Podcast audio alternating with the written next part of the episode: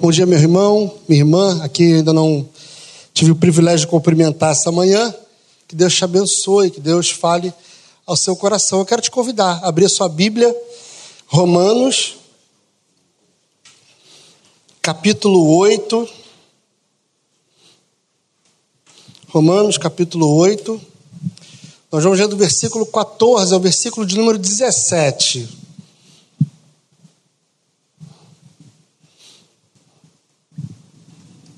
Amém?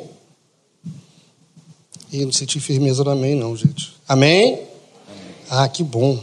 Não tem como ser amém. Até projetar a gente já projeta. Se você não achar na Bíblia, você acha no telão, poxa. Vamos lá, diz assim a palavra do Senhor. Porque todos que são guiados pelo Espírito de Deus são filhos de Deus. Pois vocês não receberam o Espírito que os escravize para novamente temer mas receberam o Espírito que os adota como filho, por meio do qual clamamos, Abba Pai. O próprio Espírito testemunha ao nosso Espírito que somos filhos de Deus. Se somos filhos, então somos herdeiros, herdeiros de Deus e co-herdeiros com Cristo. Se de fato participamos do seu sofrimento, para que também participemos da sua glória. Romanos capítulo 8, 14 a 17. Trata de um termo que para a gente muitas vezes soa pejorativamente. Quando nós lemos Romanos, nós entendemos que nós somos filhos de Deus, nós gostamos de dizer que somos filhos de Deus. Mas quando nós vamos lendo o texto e a gente ouve a palavra adoção, algumas vezes passa pela nossa cabeça um sentimento de filho não legítimo. Um filho que chega de uma forma meio estranha. Isso acontece porque, para gente, em especial, vou falar de brasileiro, a adoção, ela não tem um contexto como em, em Paulo fala aos romanos. A adoção para a gente, ela tem uma ideia de um filho que chega e que às vezes rouba o direito dos filhos naturais. A adoção, para às vezes, faz a gente se lembrar de situações de pessoas que são incluídas numa família, mas que não pertencem àquela família, elas só se agregam ali. Elas só passam a existir ali. Você pode ter boas experiências de adoção, mas geralmente quando a gente usa a palavra adoção, a gente a coloca de forma pejorativa. Quem, quando criança, nunca ouviu ou falou para o mais novo que você não é filho do meu pai, não. Você foi adotado. Meu pai estava andando e te achou na lata de lixo e resolveu te adotar. A gente está rindo, mas são brincadeiras que no antigo normal antes, né, que a gente vivia, não da pandemia, mas no antigo normal que a gente fazia bullying com os outros, a gente falava isso. Por isso a gente foi construindo uma ideia de adoção que ela não representa o que as Sagradas Escrituras demonstram como adoção literal. Primeira informação do texto, olha o versículo 14. Somos filhos de Deus. Somos filhos de Deus e somos guiados pelo Espírito do Senhor. Os filhos de Deus são aqueles que têm a sua vida conduzida pelo Espírito, que nós entendemos ser o Espírito Santo. E a gente entende que é o Espírito Santo justamente porque a gente sabe que a nossa vida encontra este sentido quando o Espírito de Deus começa a nos desvendar os olhos e nos fazer compreender o mistério de vivermos ao lado do Pai. É o Espírito de Deus que convence de que nós somos pecadores. É o Espírito de Deus que nos incomoda quando nós erramos. É o Espírito de Deus que nos alerta em situações da vida para que a gente não caia e não tropece. É o Espírito Santo de Deus que aquece os nossos corações quando a gente começa a se desviar do caminho do Pai. É o Espírito Santo de Deus que faz com que eu e você possamos olhar para Deus e identificar que Deus é o nosso Pai. Então, quando a gente fala da ideia do Espírito, que os filhos de Deus não são guiados por carne, é porque os filhos de Deus são levados a caminhar, conduzidos pelo Espírito, que os direciona a um caminho santo.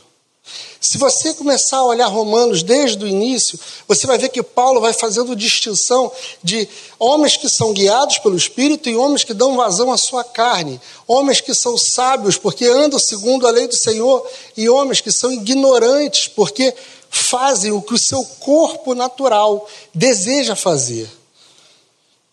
Como pecadores, nós temos prazer no pecado.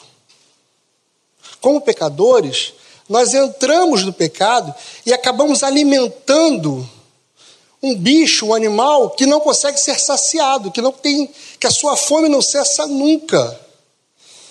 E é por isso que as Sagradas Escrituras muitas vezes diz para a gente que quando nós é, andamos nas trevas, mais trevas nós desejamos.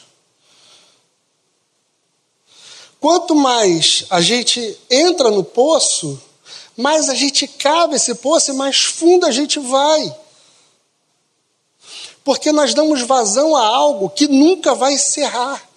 Eu gosto muito da frase de Francis Schaeffer, quando ele diz que nós tentamos saciar a nossa sede com água salgada ou com água saloba. Esses somos nós, homens naturais, homens que vivem segundo a carne que até sabe da existência, da possibilidade de beber uma água viva, mas muitas vezes encontra o seu prazer numa água saloba. Ele sabe que o caminho é a água da vida, mas ele busca saciar a sua sede na água que não tem capacidade não tem os elementos necessários para saciá-la.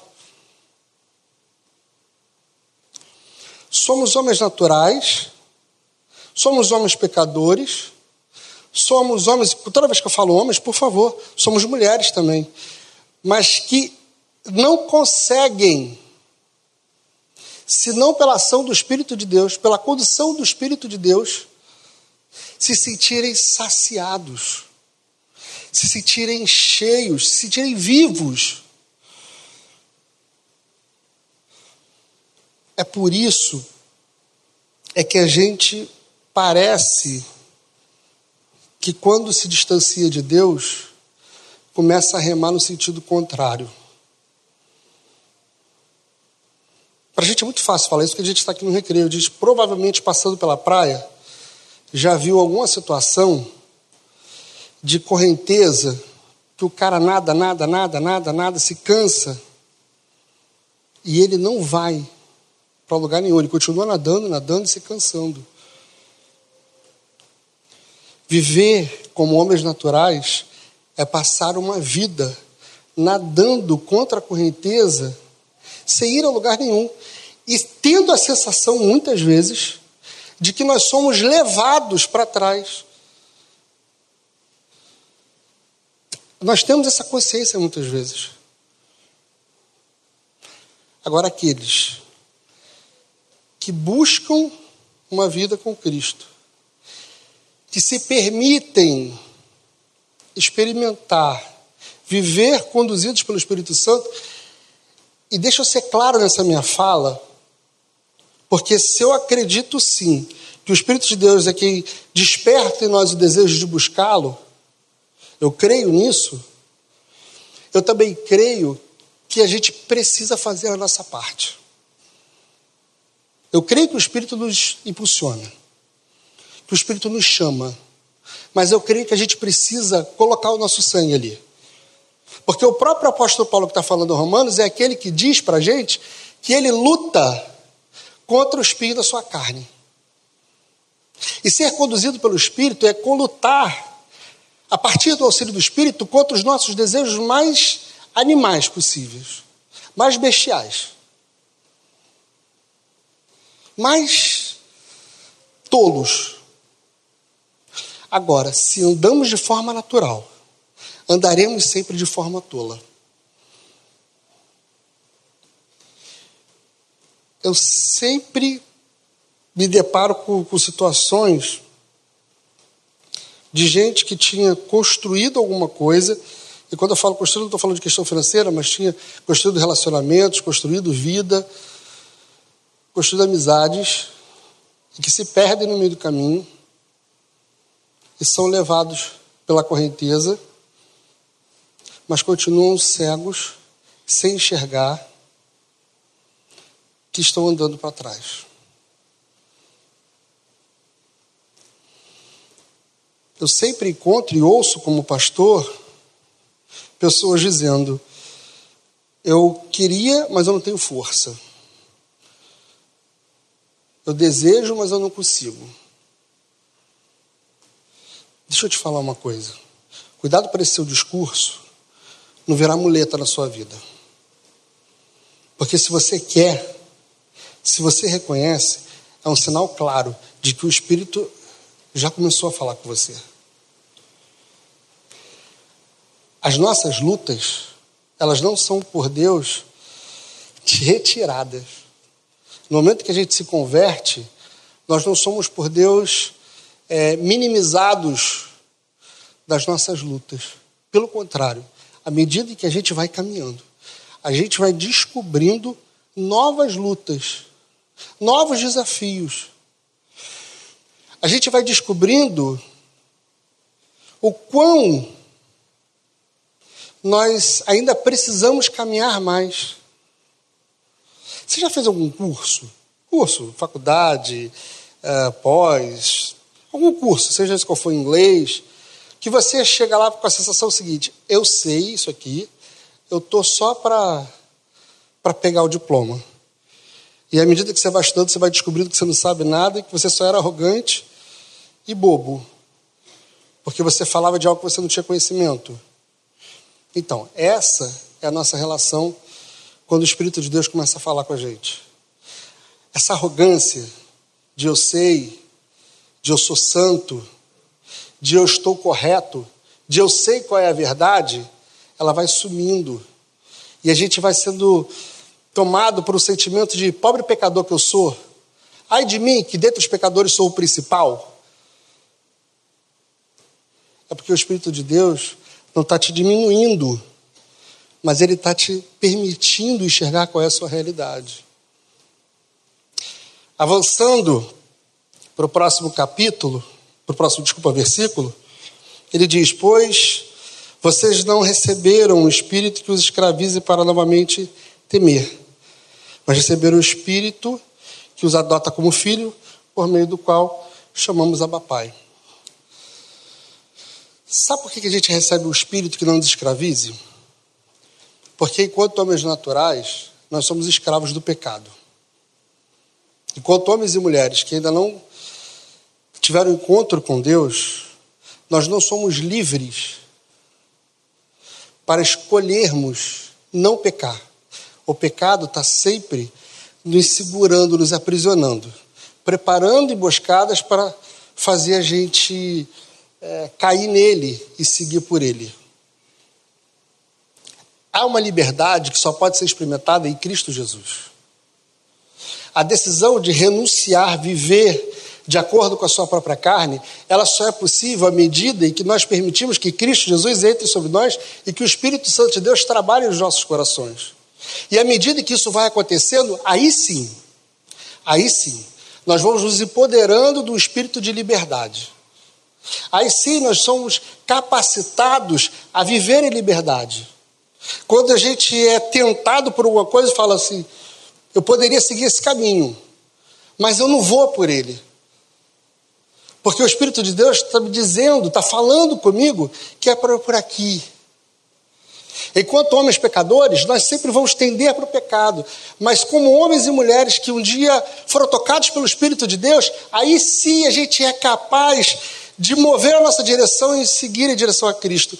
E o texto fala para gente que Cristo não nos deu um espírito de, é, de medo, de prisão pelo medo, quando ele diz de escravos. Porque todo escravo serve ao seu senhor por falta de opção. Todo escravo vai ao seu Deus, ao seu Senhor, desculpa, por falta de opção. Ele não pode não servir. Ele não pode não estar ali. Ele foi posto naquela condição. Ele nasceu, ele por algum motivo chegou lá. Nós fomos, por Deus, chamados a ser filhos e filhos através da adoção que o Pai nos dá. E aí algumas coisas são importantes a gente entender como no conceito romano acontece uma adoção. O legal da gente entender e da gente ficar claro sobre isso é a gente saber, por exemplo, que Júlio César teve filhos adotivos. Teve filho adotivo que assumiu o trono, oitavo. No conceito romano, para você adotar uma criança, de acordo com as leis romanas, desculpa, para você adotar um filho, você tinha que ter sete testemunhas. Sete pessoas precisavam estar presentes no ato da adoção para ela ter valor. E uma vez que uma criança fosse adotada, ela se desvinculava por completo da sua família antiga, parecido com o nosso sistema, e ela passava a ter compromisso como filho daquela nova família. Ela assumiu o nome, ela assumiu a identidade. Então, quando Cristo nos chama por adoção, como Deus nos chama por adoção, Ele não nos chama para sermos filhos enjambrados, mas Ele nos coloca em pé de igualdade, não como santos, mas de filiação com Jesus Cristo de Nazaré. Você já parou para perceber, por exemplo, que lá no texto de. Texto que a gente mais conhece da Sagrada Escritura, João 3,16. João 3,16 se refere a Jesus como filho unigênito do Pai, filho único de Deus.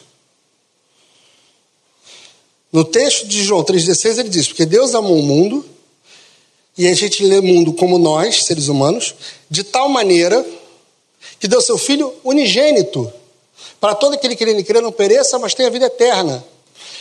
A partir da cruz, a partir do momento que Cristo morre por nossos pecados, Cristo deixa de ser o Filho unigênito de Deus e passa a ser o primogênito, porque ele tem irmãos e irmãs. Então, quando Deus te chama e quando Deus te adota, Ele te coloca em pé de igualdade com Jesus. E volto a dizer, não em questão de santidade, porque ele não conheceu o pecado, e nós sim, mas nos colocou como os mesmos direitos. Nós temos o mesmo direito, direitos equiparados. Ainda, se você olhar para o Antigo Testamento, quando Abraão recebe de Deus a notícia de que ele seria pai de uma grande nação, ele fala: Mas como você não tem filho? Só tenho Eliezer.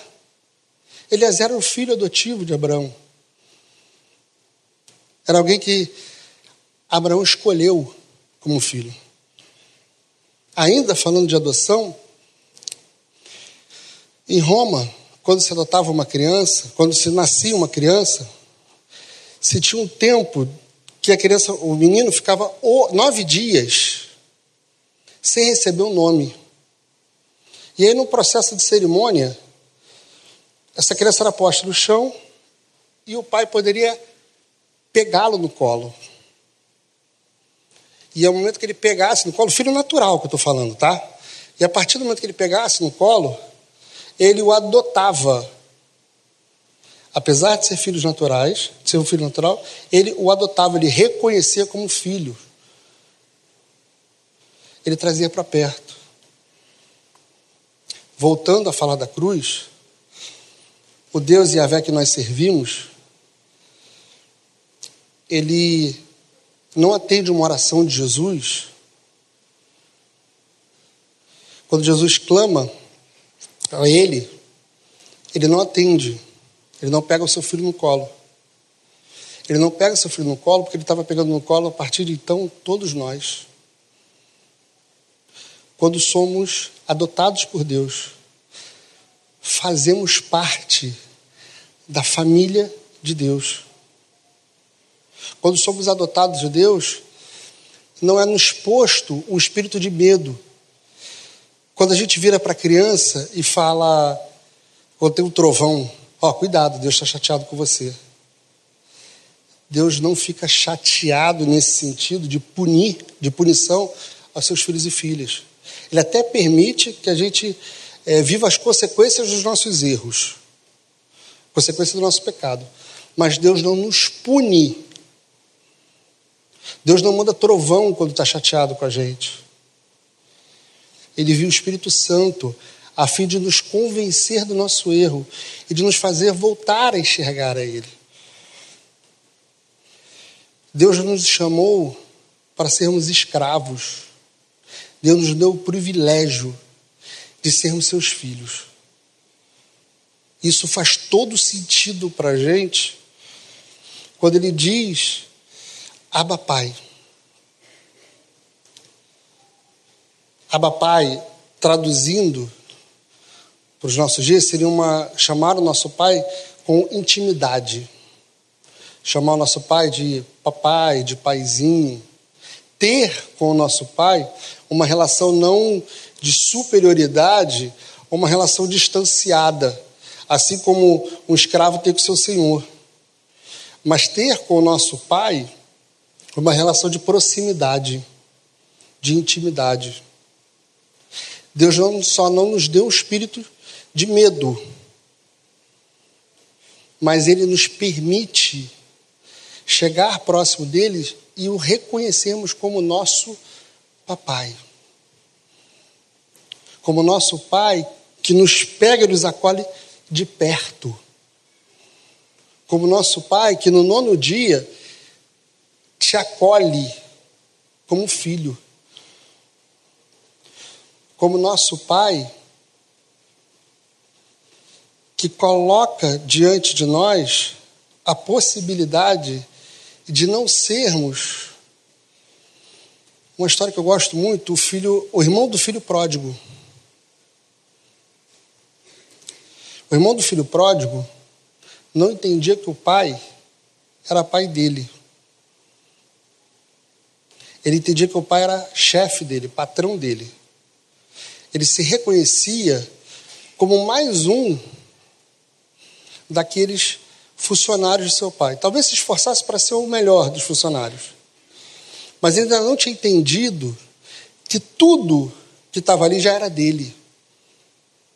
E quando a gente se achega a Deus com medo, quando a gente se achega a Deus sem essa sensação de estar próximo do nosso Pai, a gente está na mesma questão do filho pródigo, que olha para Deus e espera que Ele nos entregue migalhas, como um novilho para celebrar com os nossos amigos. Espera que Ele nos dê alguma coisinha, a gente se importa com o que o nosso irmão levou e com o que ele fez. Mas a gente não consegue entender que Deus nos deu todas as coisas. Que eu não precisava pedir o novilho para celebrar com os amigos, porque o novilho não era do meu pai, era meu. Porque o que era do meu pai era meu. E essa é a ideia de quando ele coloca para a gente um aba pai. De um pai que não nos trata como servos, mas de um pai que olha para a gente e diz: Filho, o que é meu é seu. Porque tudo que há em mim, através do Espírito Santo, eu coloco em você. Eu permito em você. Nós somos chamados por Deus como filhos e permitido por Ele de chamá-lo de Pai. Por isso que a gente sempre reforça aquela ideia de quando a gente vai orar a Deus, a gente não precisa de palavras bonitas. Quando a gente vai orar a Deus, a gente não precisa montar uma oração esquematizada, bonitinha. Porque quando a gente vai falar com o nosso Pai, a gente joga em cima dele tudo que a gente está sentindo. A gente joga para ele tudo que a gente quer falar. A gente não precisa dizer por obsequio. A gente fala, pai, é isso. A gente não precisa ficar com medo e, e chegar, sabe, acovardado. Porque ele não vai pesar a mão sobre a gente, ele vai dizer, filho, isso já era seu. O meu amor já era seu. A minha graça já era sua. A minha companhia já era sua. A minha fidelidade já era sua. As bênçãos que eu renovo sobre a sua cabeça todos os dias já eram suas. Porque, como filho, nós já temos acesso a outras coisas. E aí ele entra no versículo 16, que eu quero ler com vocês, lá na versão da Bíblia Mensagem. Na versão que nós estamos lendo, na NVI diz: O próprio Espírito testemunha ao nosso espírito que somos filhos de Deus.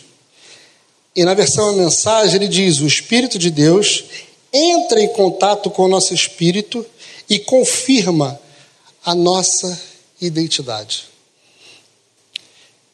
Na tradução ele não diz que nos dá uma nova identidade. Ele entra em contato com o nosso espírito e confirma, somologa, somos filhos de Deus. Deus nos adotou como Pai. E é o Espírito de Deus que confirma isso. Se para os romanos precisavam de sete pessoas, aqui, sete pessoas para em público reconhecerem, aqui quem nos reconhece como filho é o Espírito de Deus que desce sobre nós e nos faz nos aproximar do Pai. É o Espírito Santo de Deus que confirma dentro de você que você é filho do Pai. Que você pode chegar diante dele e o chamar de Abba, Pai. Que você tem total liberdade de se colocar diante dele e de até fazer uma oração que pode parecer arrogante, dizendo assim: Pai, eu não concordo com isso. Eu não faria dessa forma. Mas por obediência, eu vou fazer como o Senhor está falando, como o Senhor está fazendo. É o Espírito de Deus que vai nos fortalecer a fazer o que o Pai deseja que façamos. É o Espírito de Deus que vai nos fazer ter a certeza de que nós somos chamados filhos de Deus, que nós somos adotados pelo Senhor, que nós somos amados pelo Senhor. E mais uma coisa que é importante falar como pai. A gente obedece ao pai por amor. A gente faz o que o pai nos diz por amor, por convencimento, por saber que o desejo do pai é que nós, seus filhos, sempre trilhemos o caminho do bem. Quanto escravos, a gente faz a vontade de Deus ou desculpa, a vontade do nosso Senhor por obrigação. Traduzindo e transformando isso o mais claro possível. Como filhos de Deus, nós servimos ao Pai por amor. Como alguém que não entendeu o mistério da adoção, que não entendeu que é filho de Deus, você pode até fazer o que o Pai quer, mas você faz não por amor, mas por obrigação, com medo de ser castigado. A nossa relação com Cristo Jesus, ela não é uma relação pautada pelo medo, pelo desconforto. Tira de dentro da sua cabeça, porque isso não é divino, isso é maligno, que se você não fizer, Deus vai pesar a mão sobre você. Porque Deus não vai pesar a mão sobre você. Volto a dizer, Ele até pode deixar você é, experimentar as consequências do seu pecado, mas Deus não vai pesar a mão sobre você. Porque Deus nos ama e sabe que a sua mão é pesada demais para nós sustentarmos. Que o peso da mão de Deus sobre nós nos achataria, nos aniquilaria. E Deus não nos chamou para a morte, mas nos chamou para ter vida. Então, quando Ele nos convence do nosso pecado, o seu Espírito entre nós e começa a nos fazer reconhecer a quem nós pertencemos, de quem nós somos, nós nos aproximamos de Deus não pelo medo, mas porque Ele é o melhor lugar para a gente estar. Quando a gente fala, aprende na classe de catecúmenos, que como é que é o sinal de que nós fomos chamados por Deus, que nós somos convertidos ao Pai, a gente sempre responde esse versículo 16. O Espírito de Deus testifica com o nosso espírito. O Espírito Santo testifica a nós, fala conosco que nós, entre em contato, que nós somos filhos de Deus. Parece uma respostinha sistemática. Uma respostinha assim, sistemática. Que a gente responde como quem descobriu o Brasil. Só que quando a gente entende que é o Espírito de Deus não é que fala, mas que confirma que somos filhos do Pai, que Deus nos adotou. E a partir de então eu posso ter uma vida cheia da Sua graça e presença, e por isso eu me converto a Ele e não faço o que Ele está pedindo para mim só com medo dele pesar a mão, a nossa relação, os nossos olhos mudam diante do Senhor. Nunca chegue diante de Deus fazendo o que você entende que Ele está pedindo você fazer, com medo de você ser cobrado. A baleia de Jonas era consequência da sua negativa de ir para a direção do Pai. Mas Deus não pesou a mão sobre ele, tirando a vida dele. Deus oportunizou que ele chegasse ao lugar que ele deveria ir e ele fizesse aquilo que Deus mandou lá atrás. A gente às vezes dá volta, dá volta, dá volta, dá volta, dá volta, mas a gente sempre chega no Pai. Uns obedecem o GPS, não tenta caminhar. Você já desobedeceu o GPS? Tem dia que eu acho que aquela mulher vai me chamar de burra, de burro. Falei, pô, já falei que não é para ir para aí, vai de novo. Já recalculei essa rota 40 vezes, você ainda acha que vai arrumar um melhor caminho? Às vezes eu acho que ela vai me responder isso. É assim que a gente faz com o Espírito Santo de Deus. A gente deixa ele recalculando porque a gente quer ter o controle. A gente deixa ele recalculando porque a gente quer se achegar ao Pai com medo que ele cobre alguma coisa da gente mas Deus nos ama. E manifesta o seu amor quando nos adota como filho. E manifesta o seu amor quando nos dá os mesmos direitos que Jesus Cristo. Por você, Cristo deixa de ser unigênito e passa a ser o primogênito. Por você, o Pai não escuta o pedido do filho na cruz, mas derrama o Espírito Santo de Deus para te conduzir e te levar para um lugar lindo através do sacrifício de Jesus.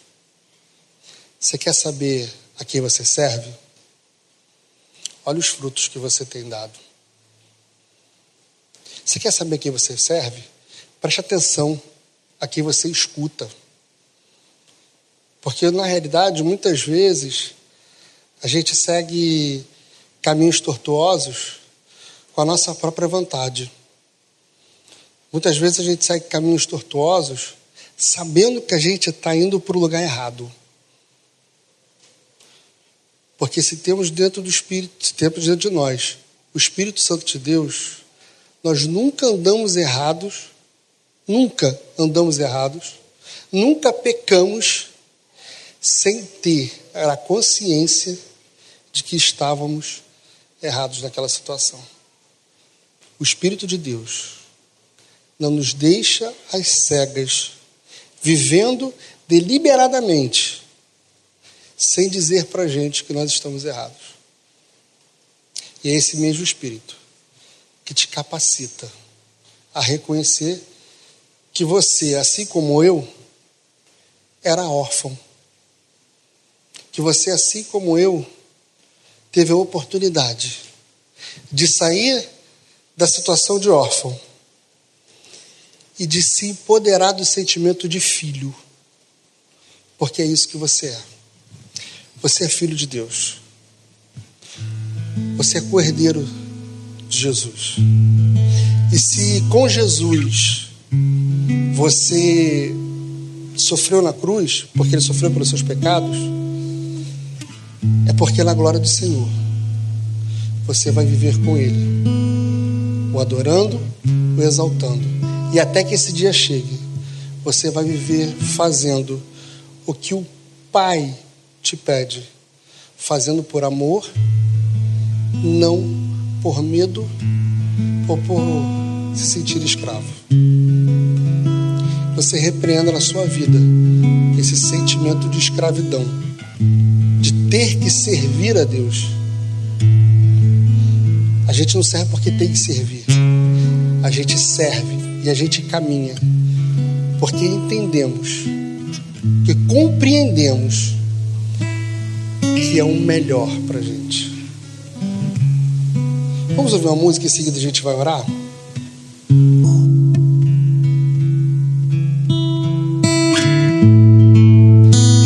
Pai querido, nós agradecemos ao Senhor porque um dia o Senhor nos encontrou. E como lemos em Romanos, éramos órfãos.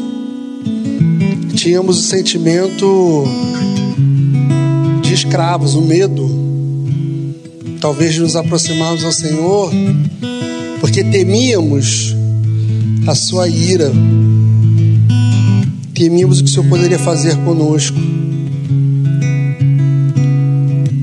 Mas,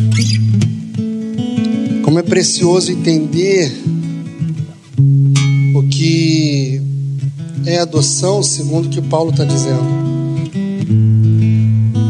Como filhos adotivos do Senhor, podemos nos libertar de vivermos pelo peso do pecado. Podemos nos libertar de vivermos de forma sem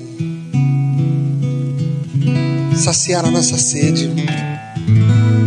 Vivemos de forma animal, assim, grotesca, tentando sempre, sempre fazer aquilo que nos agrada e que sempre e que nos distancia de ti.